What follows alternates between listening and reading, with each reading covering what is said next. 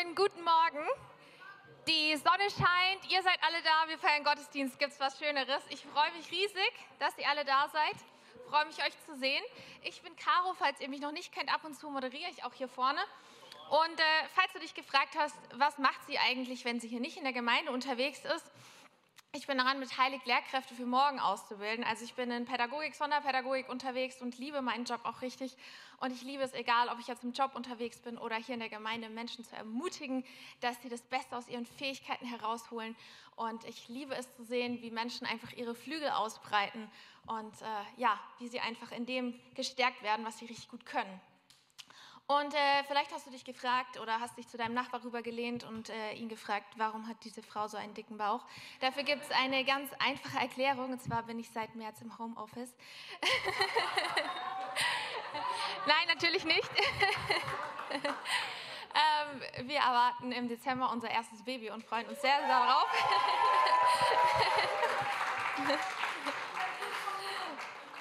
Genau, das ist eine richtig coole Sache. Und bevor ich jetzt thematisch einsteige, werde ich einfach noch mal kurz beten für diesen Gottesdienst. Jesus, danke, dass du ein unendlich guter Gott bist. Danke, dass du gute Pläne hast für jeden Einzelnen hier. Und ja, ich bete jetzt einfach, Geist Gottes, dass du kommst und dass du mich gebrauchst, das auszusprechen, was auf deinem Herzen ist und dass du auch hier die Menschen Herzen vorbereitest und auch die Herzen vor dem Livestream. Amen. Genau, auch nochmal ein ganz herzliches Willkommen an alle, die jetzt gerade vorm Livestream sind. Auch über euch freuen wir uns riesig. Schön, dass ihr dabei seid. Richtig cool. Ihr Lieben, wir befinden uns ja seit einigen Wochen schon in dieser Reihe Gott ist Punkt, Punkt, Punkt. Und da haben wir uns verschiedene Charaktereigenschaften Gottes angeschaut. Gott ist großzügig, Gott ist für dich, Gott ist eifersüchtig. Und vielleicht hast du schon mal drüber nachgedacht, warum wir eigentlich sagen, Gott ist also Präsenz benutzen, weil wir beziehen uns ja immer auf Geschichten, die sind Jahrhunderte, Jahrtausende her und trotzdem sagen wir, Gott ist. Und wir sind davon überzeugt, dass Gott, weil es auch in der Bibel steht, zum Beispiel in Hebräer 13, Vers 8 steht, Jesus Christus ist derselbe gestern, heute und in alle Ewigkeit. Das heißt, Gott verändert sich nicht. Deshalb können wir mit Überzeugung sagen, Gott ist großzügig. Er war es und er ist es heute und er wird es immer sein. Und das widerspricht überhaupt nicht Gottes Vielfalt, dass er so bleibt, wie er ist, dass er unglaublich facettenreich ist, aber einfach zu wissen, hey, Gott ist derselbe. Er wird sich nicht ändern. Und deshalb können wir auch uns Geschichten aus dem Alten Testament rausziehen und wissen, hey, wenn Gott dort damals so agiert hat, dann will er das heute auch noch tun. Und wir kennen ja alle Menschen, die in irgendeiner Form gläubig sind. Und das kann sich ja total unterscheiden, wie der Glaube ganz praktisch aussieht. Also es gibt Menschen, die sagen, für mich ist Glaube wirklich mein Zentrum. Ähm, ich verbringe jeden Tag Zeit mit Gott. Und es gibt Menschen, die sagen, ja, ich finde die Werte ganz cool und es ist irgendwie eine Tradition, der ich nachfolge, aber das hat eigentlich gar nicht so viel mit meinen Gedanken, mit meinem Leben, ähm, mit dem zu tun, wie ich tagtäglich so in der Welt unterwegs bin. Und Vielleicht kennt ihr dieses ganz bekannte Zitat von Nietzsche, der irgendwann gesagt hat, er ist der Überzeugung, dass Gott gar nicht mehr lebt, sondern dass Gott tot ist. Und er hatte zwei Hypothesen aufgestellt. Und zwar zum einen hat er gesagt, also entweder dieser Gott, von dem wir hören in der Bibel, der existiert gar nicht mehr, oder Hypothese 2, wenn er noch existiert, dann ist er jetzt einfach passiv geworden, einfach stumm. Er macht nichts mehr.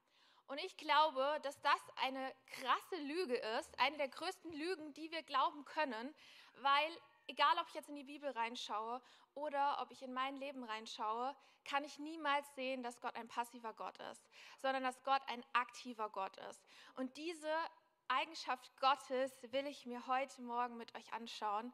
Deshalb ist der Titel für heute Gott ist aktiv. Ja, und darüber können wir uns krass freuen, weil ich finde es so herrlich, dass wir wissen dürfen, hey, unser Gott, das ist kein Gott, der ist irgendwie eine tote Statue irgendwo.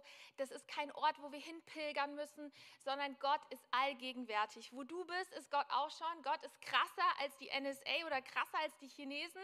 Er ist überall, aber das in einer so positiven Art und Weise. Also nicht, dass er uns einschränken und kontrollieren will, sondern er ist immer mit dabei und für uns und will das Beste für uns.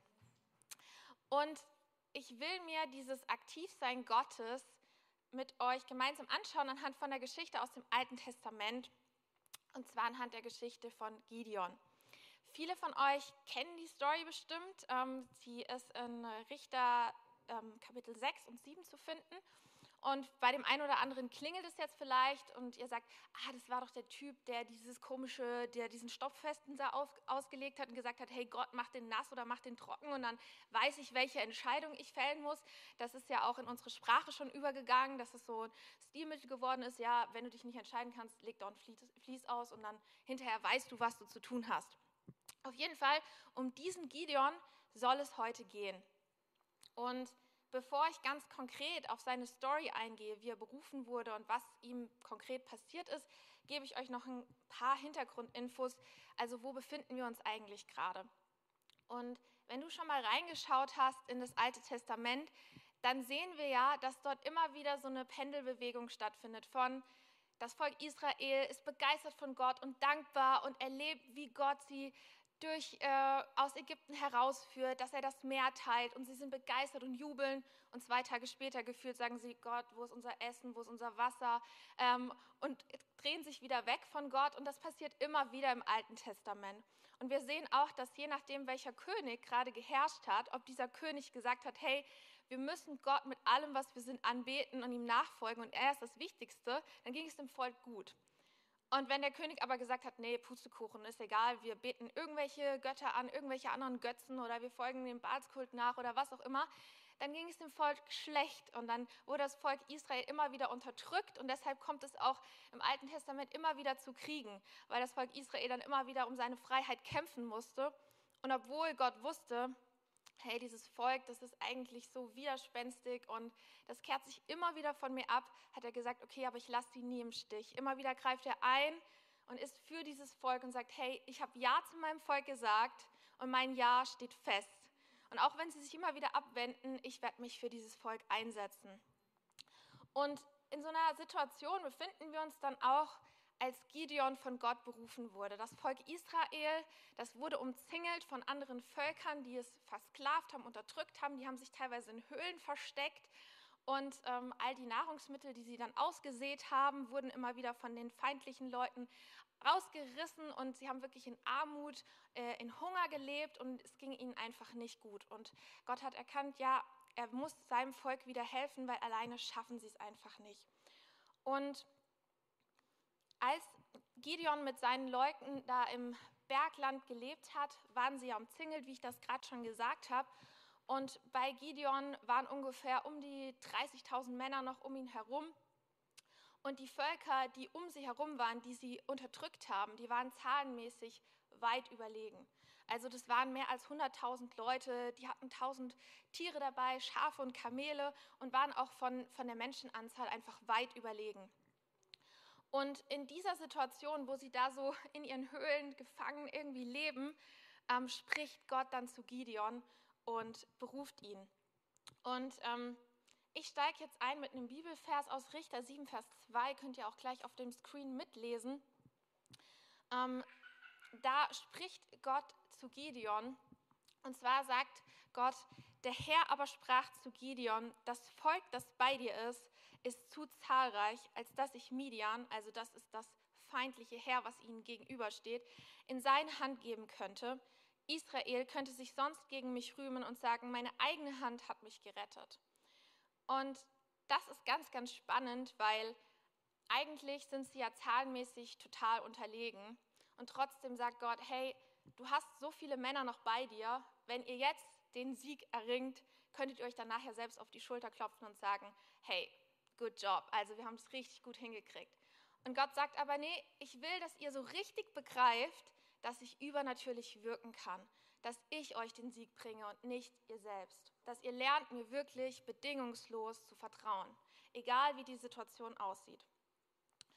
Und Gideon ist sowieso nicht ganz so begeistert davon, dass er berufen wird, dieses Heer, diese Männer, die bei ihm sind, anzuleiten, weil er findet sich selbst gar nicht so tapfer und mutig. Er hadert dann noch mit Gott und sagt, hey, warum eigentlich ich? Ich bin der Kleinste in meiner Sippe und auch meine Sippe ist die Kleinste und jetzt berufst du mich, warum eigentlich? Aber gut, er lässt sich dann darauf ein und dann kommt Gott aber mit diesem Angebot und sagt, hey, aber wenn du das machst, dann nicht mit diesen über 30.000 Leuten, sondern ich möchte da eine bestimmte Anzahl auserwählen. Und dann macht er das so, wie ihr das vielleicht kennt aus so Kriegsfilmen oder Apokalypsefilmen, wo dann ähm, ein Leiter vorne steht und dann werden die ganzen Soldaten so in einer Reihe aufgestellt und dann sagt er vorne, hey Männer, seid ihr wirklich bereit, alles zu geben?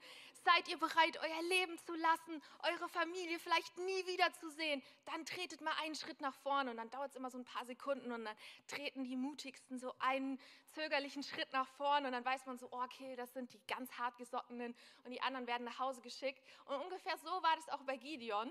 Nur, dass es nicht nur so ein paar Einzelne waren, die dann gesagt haben, oh, ja, wenn ich jetzt die Auswahl habe, dann gehe ich doch lieber heim. Ähm, sondern über 22.000 haben dann gesagt, gut, wenn ich die Wahl habe, nö, dann ziehe ich doch nicht mit in den Krieg. Ist doch eigentlich blöd, weil vielleicht verliere ich ja mein Leben. Und da muss ja Gideon schon geglaubt haben, hey Gott, das ist total unlogisch, was du da machst, weil wir sind eh schon unterlegen, jetzt ziehst du mir noch hier so viele Leute ab. Und dabei bleibt aber Gott nicht stehen. Er sagt, nee, nee, Gideon, also ich habe noch nicht genug ausgefiltert, ich möchte es noch ein bisschen weiter runterbrechen. Und Gideon hat bestimmt die Welt nicht mehr verstanden, vor allen Dingen bei dem Verfahren, was Gott als nächstes anwendet.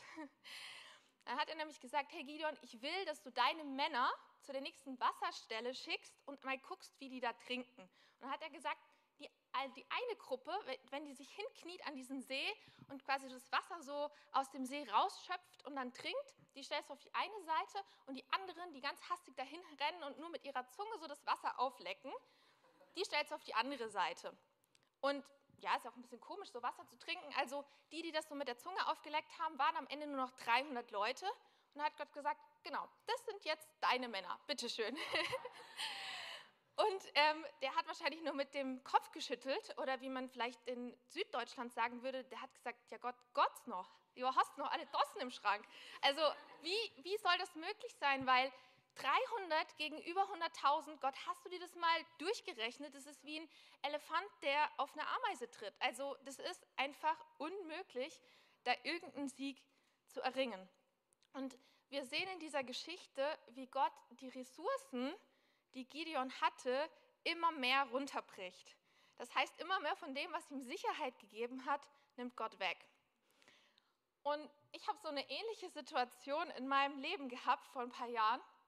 Hm, viele von euch werden das kennen. Ihr habt bestimmt alle äh, eine Ausbildung gemacht oder ein Studium oder seid gerade dabei, irgendwas zu machen. Und diese Endphase ist immer so die stressigste. Man hat tausend Abschlussprüfungen, man ist ständig am Lernen. Es kommt irgendwie eine Frist nach der anderen. Und das war auch bei mir so im Studium. Und man hat auch keinen Bock mehr. Man will endlich raus aus der Uni. Und ähm, dann kam so eine Prüfung nach der anderen. Und ich war schon so richtig ausgelaugt und hatte keine Lust mehr. Und hatte schriftliche Prüfungen und mündliche. Und dann kam diese allerletzte Prüfung. Und ähm, ich dachte noch so, ja, ich habe eigentlich kaum noch Kraft und kaum noch Lust dazu, das zu machen, aber das wird irgendwie. Und dann kurz vorher, wirklich so ein paar Tage vor dieser Prüfung, merke ich so, Mist, ich werde so richtig krank. Also es war jetzt nicht so ein kleiner Schnupfen oder so, sondern mir ging es richtig dreckig. Und dann dachte ich schon so, Jesus, nein, warum jetzt? Das ist wirklich ein schlechter Zeitpunkt. Und dann habe ich aber so all meine Kraft zusammengenommen, saß im Bett, habe meinen Tee getrunken und irgendwie weitergelernt. Und dann kam dieser Tag der Prüfung und ich war unterwegs. Und als ich unterwegs war, merke ich so, oh oh, mir geht es gar nicht gut. Also mein Magen dreht sich gerade komplett um. Also das wird jetzt gleich schief gehen. Und ich laufe so zu diesem Gebäude und wollte ja eigentlich zu diesem Prüfungsraum, aber ich musste dann erstmal auf die Toilette. Ich erspare euch nähere Details. Aber auf jeden Fall, ich war dann dort in diesem Badezimmer und ich dachte nur so, Jesus, das wird einfach nicht klappen, ich kann nicht mehr. Ich habe einfach nur noch gebetet und irgendwas vor mich hingefaselt und dachte so, okay, Mist, das war's. Also ich musste denen gleich sagen, dass ich heimgehen muss oder ich weiß gar nicht, ob ich es nochmal rausschaffe aus diesem Zimmer hier. Auf jeden Fall, ich habe dann die ganze Zeit wieder auf die Uhr geschaut und merkte so für Minute, Minute verstrich und es war einfach nicht mehr viel Zeit. Und dann so zwei Minuten bevor es losgehen sollte, dachte ich, okay, schnell jetzt hier raus, ich muss zu diesem Raum. Und dann laufe ich dahin und wurde dann auch direkt reingebeten, ah ja, Sie sind ja schon da, kommen Sie doch rein. Mhm. Dann setze ich mich dahin und vor solchen Prüfungen wird dann immer noch mal gefragt, fühlen Sie sich denn gesundheitlich in der Lage, diese Prüfung abzulegen? Und alles in mir hat einfach nur geschrien, nein, geh nach Hause, du kannst diese Prüfung nicht machen. Aber ich habe dann Ja gesagt, obwohl ich wusste, naja, vielleicht sehen die auch gleich mein Mittagessen hier auf dem Tisch. Aber diese Prüfung hat dann begonnen und ich weiß im Nachhinein nicht, wie ich das geschafft habe, aber irgendwie habe ich es geschafft. Und ich bin da rausgegangen, ich war noch irgendwie so richtig apathisch und die haben mir dann meine Note gesagt, mich heimgeschickt, noch Glückwunsch, ja, sie haben jetzt alles geschafft und ich war wirklich, ich stand so richtig neben mir. Und es war für mich unmöglich, dass ich das schaffen konnte. Aber auch da habe ich gemerkt, hey, meine eigenen Ressourcen, alles ist irgendwie weggebrochen, bis zu dem Punkt, wo ich gesagt habe, okay, jetzt keine Ahnung, also wie es gehen soll. Und trotzdem war Gott da und hat mich irgendwie da durchgetragen. Und wir leben ja in einer Zeit des absoluten Konsums, des Besitzens, wo das, was wir haben oder das, was wir können, uns ganz viel Sicherheit gibt. Wir haben das zum Beispiel gesehen im März, April, als die Corona-Zahlen nach oben geschossen sind. Was haben die Leute gemacht? Klopapier und Nudeln gehortet. Wir haben gedacht, irgendwas müssen wir machen, was uns Sicherheit gibt. Also wir können uns nicht richtig vor diesem Virus schützen, aber wir horten jetzt Zeug, weil irgendwie gibt uns das Gefühl, wir können uns zu Hause einbunkern und essen jeden Tag Nudeln und können wenigstens noch auf Toilette gehen. Also so ist irgendwie alles gesichert.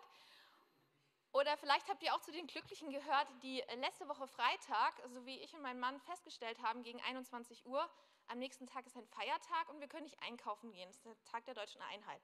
Also haben wir geguckt, welcher Supermarkt hat bis 24 Uhr noch auf, dann sind wir dort noch hingefahren und ich sage euch, dieser Supermarkt wurde, je später es wurde, immer voller. Und wir dachten so, okay, wir sind nicht die Einzigen, denen das passiert ist.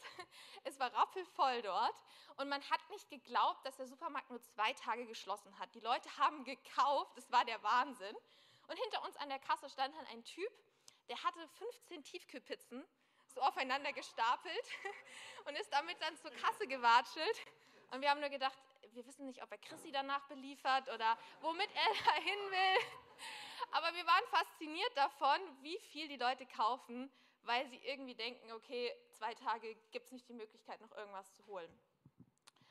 Und ich glaube, ganz egal, was wir haben oder was wir können oder was wir glauben von uns, dass wir es haben, dass es ganz unabhängig davon ist, was Gott durch uns bewirken kann. Und ich möchte jetzt mit euch zurückkehren zu der Geschichte von Gideon. Ähm, und ich habe euch ja schon erzählt, dass Gideon gar nicht so begeistert war von seiner Berufung und auch sehr daran gezweifelt hat, dass der Sieg wirklich seiner sein könnte, weil ja faktisch das Verhältnis so ungleich war. Und er hat dann ja auch nochmal Gott das Vlies ausgelegt und hat gesagt, hey Gott, bitte bestätige mir das nochmal, dass es jetzt wirklich dein Wunsch ist oder dass ich nicht irgendwas Komisches gehört habe und ich hier meine Leute einfach voll in die Falle führe. Und Gott hat das nochmal bestätigt und Gideon war aber immer noch am Zweifeln. Und dann steige ich jetzt nochmal mit euch in eine Stelle ein, wo Gott sagt, hey Gideon, dann geh doch jetzt nochmal hin zu diesem feindlichen Volk, was euch eigentlich angreifen will und äh, belauscht die mal mit einem Kumpanen zusammen. Und da steige ich mit euch ein in Richter Kapitel 7, ähm, 13 bis 15. Und da heißt es, die Medianiter aber und die Amalekiter und alle Söhne des Ostens waren in die Ebene eingefallen wie eine Menge Heuschrecken und ihre Kamele waren vor Menge nicht zu zählen wie der Sand am Ufer des Meeres. Also da können wir uns schon vorstellen, das war gigantisch, wie viele Leute dort waren. Als nun Gideon kam, siehe, da erzählte einer dem anderen einen Traum und sprach, siehe, ich habe einen Traum gehabt, und siehe, ein Laib Gerstenbrot wälzte sich zum Lager der Midianiter, und als er an die Zelte kam, schlug er sie und warf sie nieder, so dass sie umstürzten, und er kehrte sie um, das unterste zu oberst, und die Zelte lagen da. Da antwortete der andere, das ist nichts anderes als das Schwert Gideons, des Sohnes des Joas, des Israeliten, Gott hat die Midianiter samt dem ganzen Lager in seine Hand gegeben. Als nun Gideon die Erzählung des Traumes und seine Auslegung hörte, da betete er an. Und das ist so erstaunlich, weil ja, sie eigentlich ja wussten, dass sie überlegen sind, aber selbst die Feinde wussten schon, hey, wenn Gott dabei ist, dann haben sie überhaupt gar keine Chance. Dann sind sie eigentlich schon verloren. Und was mich auch so bewegt hat, war, dass da anfängt der Zweifel, den Gideon hatte, der fängt an, so langsam an ihm abzubröckeln. Weil im letzten Vers heißt es ja, als Gideon die Auslegung gehört hat, fängt er an, an zu beten und Gott die Ehre zu geben. Und ich finde das so interessant, weil er hätte ja auch warten können, bis der Sieg wirklich da ist. Oder hätte sagen können, okay Männer, sofort angreifen jetzt, weil wir sind uns absolut siegessicher, los jetzt. Aber er nimmt sich die Zeit, Gott anzubeten für das, was er gehört hat. Und das finde ich so spannend, weil ich glaube, dass da eine ganz zentrale Kraft drin liegt, dass wir dann schon anbeten, wenn der Sieg noch gar nicht da ist. Aber dass wir schon da anbeten, wo wir wissen, hey, Gesundheit wird kommen, der neue Job wird kommen oder wo auch immer wir einen Durchbruch brauchen, können wir Gott jetzt schon dafür anbeten.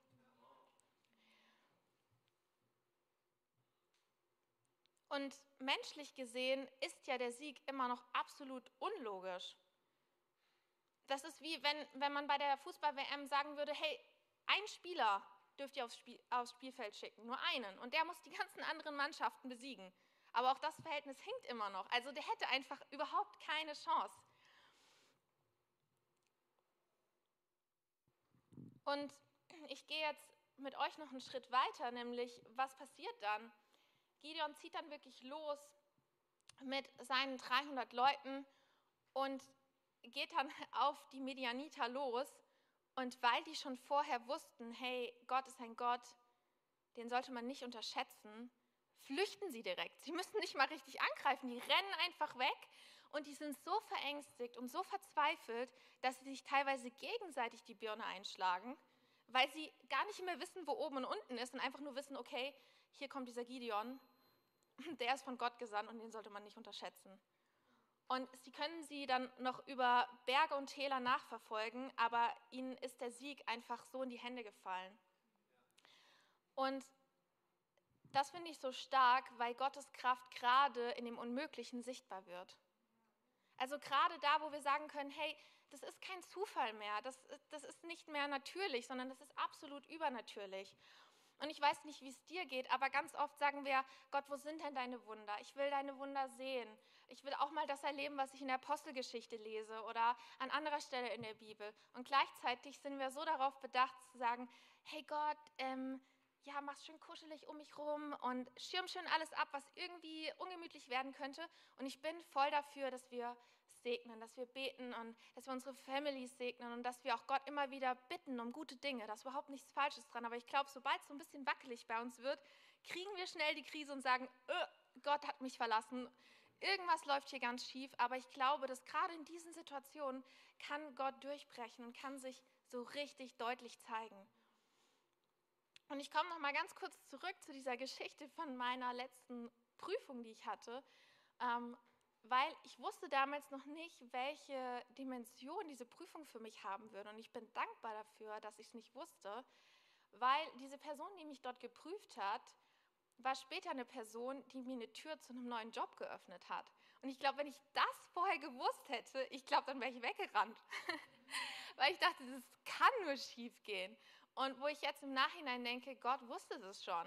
Und Gott hat es für mich so geführt, dass diese Person hinterher gesagt hat, ja, ich glaube, Sie sind die Richtige für diesen Job. Und ich war nur, okay, Wahnsinn, cool. also ich wusste nicht, wie es möglich war, aber ich wusste, dass Gott mit drin war. Und vielleicht sagst du jetzt, ja, ich bin aber nicht so der Typ, der irgendwie so aufs Eis gehen kann. Ich brauche viel Sicherheit und Struktur. Oder du sagst, hey, ich erlebe diese Wunder nicht. Also ich lese immer wieder davon, aber ich sehe das einfach nicht in meinem eigenen Leben. Und da möchte ich dich ermutigen, weil Gideon war auch nicht so der Typ dafür, also überhaupt nicht.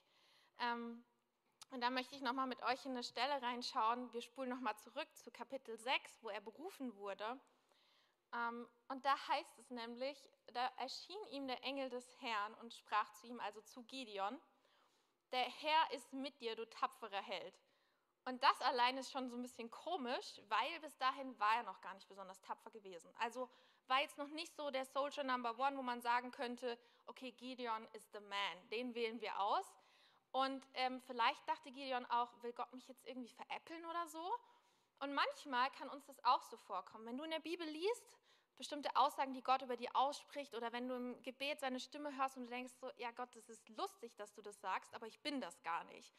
Und Gott macht das nicht, um uns irgendwie zu veräppeln, sondern weil er etwas in dir sieht, was du noch nicht sehen kannst.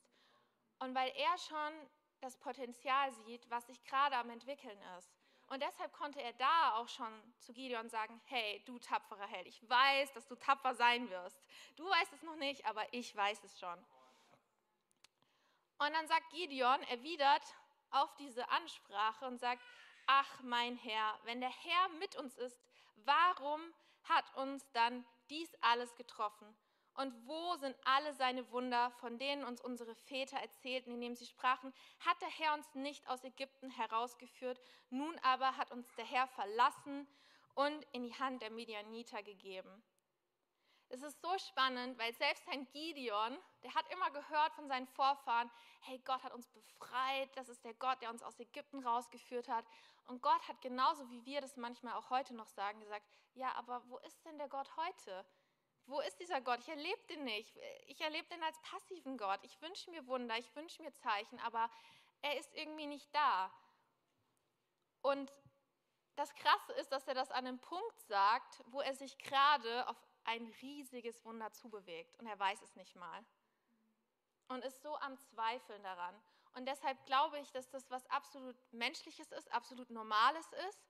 Und gleichzeitig glaube ich, wenn diese Momente kommen, wo wir sagen, hey Gott, ich lese immer von dir und ich höre immer von dir, aber ich sehe das nicht, dass du vielleicht gerade auf dem Weg dahin bist, das ganz bald zu spüren und selbst zu erleben. So ein richtig krasses Wunder. Und ich liebe diese Geschichte, weil wir nicht nur sehen, dass Gott absolut aktiv ist in allem, was er tut, dass er nie seine Leute einfach fallen lässt, sondern dass er ein starker Gott ist, dass er ein siegreicher Gott ist. Also was Gott anpackt, das funktioniert auch. Und Gott ist nicht nur stark, sondern er ist stärker, er ist überlegen. Und da kannst du einfüllen, was das gerade bei dir ist. Stärker als deine Angst, stärker als deine Zweifel, stärker als das, was dir gerade gegenübersteht. Also wir alle, wir befinden uns gerade nicht im Krieg, wir müssen nicht gegeneinander kämpfen, dafür bin ich sehr dankbar. Aber wir haben trotzdem bestimmte Dinge, die uns gegenüberstehen, die uns manchmal so einschüchtern können, wo wir vergessen, hey, Gott ist aber stärker als das. Und wir können da sogar noch eine Steigerung draus machen, Gott ist am stärksten. Auch das brauchen wir nicht vergessen, weil manchmal ist in unserem Kopf noch so, dass wir denken, okay, Jesus und der Teufel kämpfen irgendwie immer noch gegeneinander und wir gucken mal, wie die Story ausgeht, aber das ist falsch. Hey, wir wissen, wie die Geschichte ausgeht. Wir wissen, dass Jesus gesiegt hat. Wir wissen, dass er für uns ans Kreuz gegangen ist, für alles gezahlt hat. Wir wissen, dass er wieder auferstanden ist und wir wissen auch, wenn wir ein Ja zu ihm haben, werden wir wieder mit ihm auferstehen. Dann haben wir ein Leben in der Ewigkeit. Das ist keine Frage des, wie wird die Story enden, sondern wir wissen, wie die Story endet. Jesus hat schon gesiegt.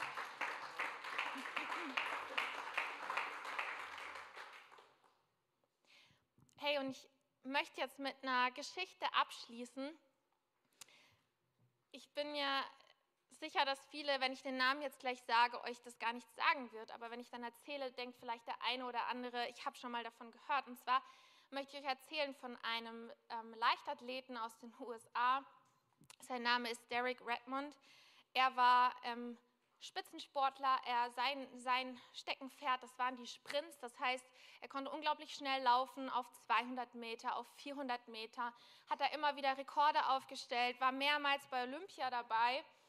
Und 1992 fanden wieder Olympische Spiele statt und er wollte dort den neuen Rekord aufstellen. Er hat gesagt, das wird mein Jahr. Er hat so richtig trainiert wie ein Verrückter und hat sich darauf gefreut und hat gesagt, das wird mein Durchbruch. Die 400 Meter, das Rennen, das wollte er erobern.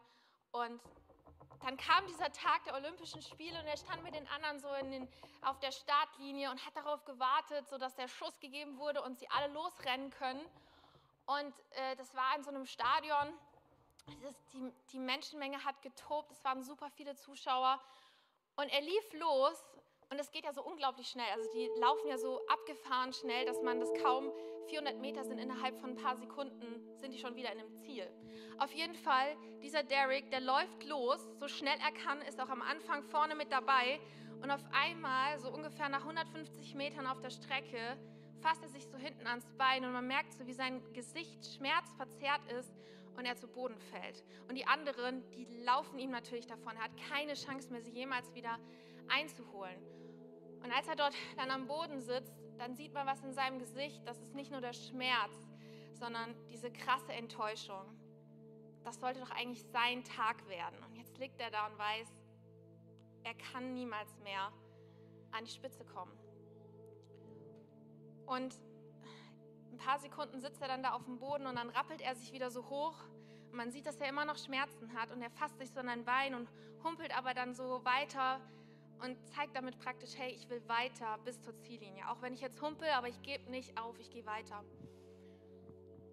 Und was dann so bewegend ist, man sieht dann, es gibt das Video auch bei YouTube, müsst ihr euch mal anschauen, dass ein Mann von der Tribüne links oben sich den Weg bahnt, die Leute alle zur Seite treibt und sagt, hey, macht Platz und er springt so über diese Barriere rüber und schubst auch die ganzen Kameraleute weg und läuft zu diesem Derek hin, legt ihn im Arm um die Schulter und er ist ganz verwirrt und guckt ihn an und merkt, dass dieser Mann, der gerade den Arm um seine Schulter legt, sein eigener Vater ist, der ihm zu Hilfe gekommen ist, der eigentlich oben in der Tribüne saß, um seinen Sohn gewinnen zu sehen, aber der nicht denkt, hey, was bist du für ein Waschlappen, was ist los, sondern der denkt, hey, gemeinsam machen wir das.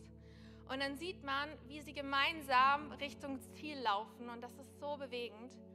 Und es hat mich so sehr daran erinnert, wie Jesus zu uns ist. Weil ich glaube, wir alle stürzen irgendwann im Laufe des Lebens. Wir sind auf dieser Rennstrecke. Und es kann alles sein. Wo wir merken, hey, wir haben Mist gebaut, wir haben Schuld auf uns geladen, wir haben andere verletzt. Wir sind zusammengebrochen und wir können nicht mehr alleine weiter. Und wir können wie dieser Derek alleine bis zum Ende unseres Lebens einfach so weiter humpeln und das, was wir angehäuft haben, einfach so hinter uns herziehen. Oder wir können Jesus den Arm um uns legen lassen und sagen, hey, lass uns zusammen weiterlaufen. Und nicht nur bis zur Ziellinie, nicht nur zum Ende, bis zum Ende deines Lebens, sondern darüber hinaus. Lass uns gemeinsam in die Ewigkeit gehen. Und hey, ich will dir das Angebot machen, wenn du heute Morgen hier bist und weißt, hey, ich liege gerade auf dieser Strecke und ich brauche eigentlich Hilfe. Ich habe noch nie zu Jesus gesagt, hey, ich wünsche mir, dass du in mein Leben kommst, dass du mir wieder aufhilfst, du mir Vergebung schenkst, weil das tut Jesus liebend gerne. Dann will ich dir gleich das Angebot einfach machen, dass du eine Entscheidung treffen kannst. Und ich glaube, wir alle, wir haben ein gewisses Wissen angesammelt in unserem Leben. Wir können gute Ratschläge geben. Aber wenn ich dir eine Sache mitgeben darf, ist es, hey, nichts in meinem Leben ist so wertvoll wie der Tag, an dem ich gesagt habe, hey Jesus, mein Leben gehört dir. Und in der Bibel lesen wir, dass es ganz einfach ist, sich für Jesus zu entscheiden. Also Gott ist kein komplizierter Gott. Wir müssen nicht irgendwo hinreisen, um ihm zu begegnen. Wir müssen nicht tausend Rituale machen, sondern die Bibel sagt uns in Römer 10, hey, wenn du mit deinem Mund bekennst, also wenn du es aussprichst, dass Jesus der Herr ist und mit deinem Herzen glaubst, dass Gott ihn von den Toten auferweckt hat, wirst du gerettet werden. Das ist alles, was wir tun müssen. For free. Und du wirst angenommen werden. Und ja, ich will euch jetzt einfach einladen, einfach mal die Augen zu schließen. Einfach um so einen Moment zu schaffen, wo jeder Einzelne mal in sich hineinhören kann, wo er gerade steht. Und ich bin mir ganz sicher, dass Gott jetzt schon zu euch gesprochen hat. Und ich möchte jetzt gleich denjenigen die Chance geben, eine Entscheidung zu treffen. Ähm, ich werde gleich fragen, wer hier ist, wer noch nie Jesus eingeladen hat in sein Leben. Und wenn es auf dich zutrifft und du merkst, irgendwie pocht dein Herz und irgendwie ist in dir was, was dir sagt, hey, du solltest diese Entscheidung treffen, dann darfst du gleich einfach ganz kurz deine Hand heben und das hier ist wirklich ein Moment der Privatsphäre. Es geht nicht darum, was die Leute um dich herum denken oder irgendwelche Menschen in deinem Umfeld, sondern das ist eine Entscheidung, die du triffst zwischen dir und Gott. Und ja, ich will jetzt einfach fragen, hey, wer ist heute Morgen hier, der merkt, ich bin auf dieser Rennstrecke und ich brauche die Vergebung von Jesus. Ich brauche seine Hilfe. Ich will, dass er mir hochhilft und ich will mit ihm gemeinsam weitergehen. Hey, wenn du das bist, ähm, dann lade ich dich jetzt einfach ein. Streck doch mal ganz kurz deine Hand aus, dass ich dich sehen kann. Dann würde ich richtig gerne für dich beten, weil ich einfach weiß, dass dein Leben sich radikal verändern kann.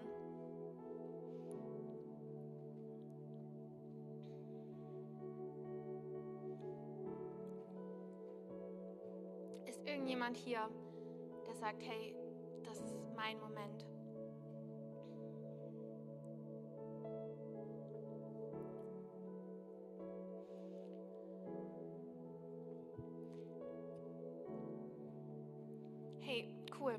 Sich jetzt gerade niemand gemeldet, aber trotzdem glaube ich, dass es vielleicht jemanden gibt, der sich auch nicht getraut hat. Und ich, ich möchte jetzt einfach beten. Und ihr könnt ja auch im Herzen einfach mitbeten. Oder wenn du jetzt sagst, hey, das war mir gerade irgendwie zu heikel, meine Hand zu heben, dann klinge ich einfach so ein. Jesus, ich danke dir dafür, dass du jeden Einzelnen hier unglaublich liebst. Ich danke dir dafür, dass du jede einzelne Lebensgeschichte kennst, von Tag 1 bis zum Schluss. Ich danke dir dafür, dass du gute Pläne hast. Und ich danke dir dafür, dass kein Leben zu kaputt ist, dass kein Mensch zu weit weg von dir ist, dass keine Fehler zu tief sind, dass du sie nicht wieder gut machen könntest. Und ich lade dich jetzt einfach ein, dass du jeden Einzelnen hier segnest und dass du auch die siehst. Dafür danke ich dir, die eigentlich den Wunsch haben, dich näher kennenzulernen. Jesus, ich bete, dass du jedem Einzelnen nachgehst und dass du ihr Leben neu machst, dass sie dich echt kennenlernen als ihren ganz persönlichen Gott und Retter. Amen. Hey, und ich möchte jetzt noch kurz für eine zweite Sache beten. Und zwar ähm, darfst du da auch voll gerne, ähm, lass uns doch einfach nochmal aufstehen, kurz. Wenn du dich auch befindest in so einer Situation wie Gideon, dass du sagst, hey, ich brauche endlich so ein Wunder. Oder ich bin in so einer Situation, wo ich merke, hey, all meine Ressourcen, all meine Kräfte sind irgendwie aufgebraucht und ich kann es nicht mit meiner eigenen Kraft. Dann will ich jetzt auch nochmal dafür beten, hey, dass ja, Gott sich dir zeigt und dass du nicht verzweifelst und nicht aufgibst und Gott loslässt, sondern dass du festhältst, weil ich davon überzeugt bin, dass das Wunder schon auf dich wartet.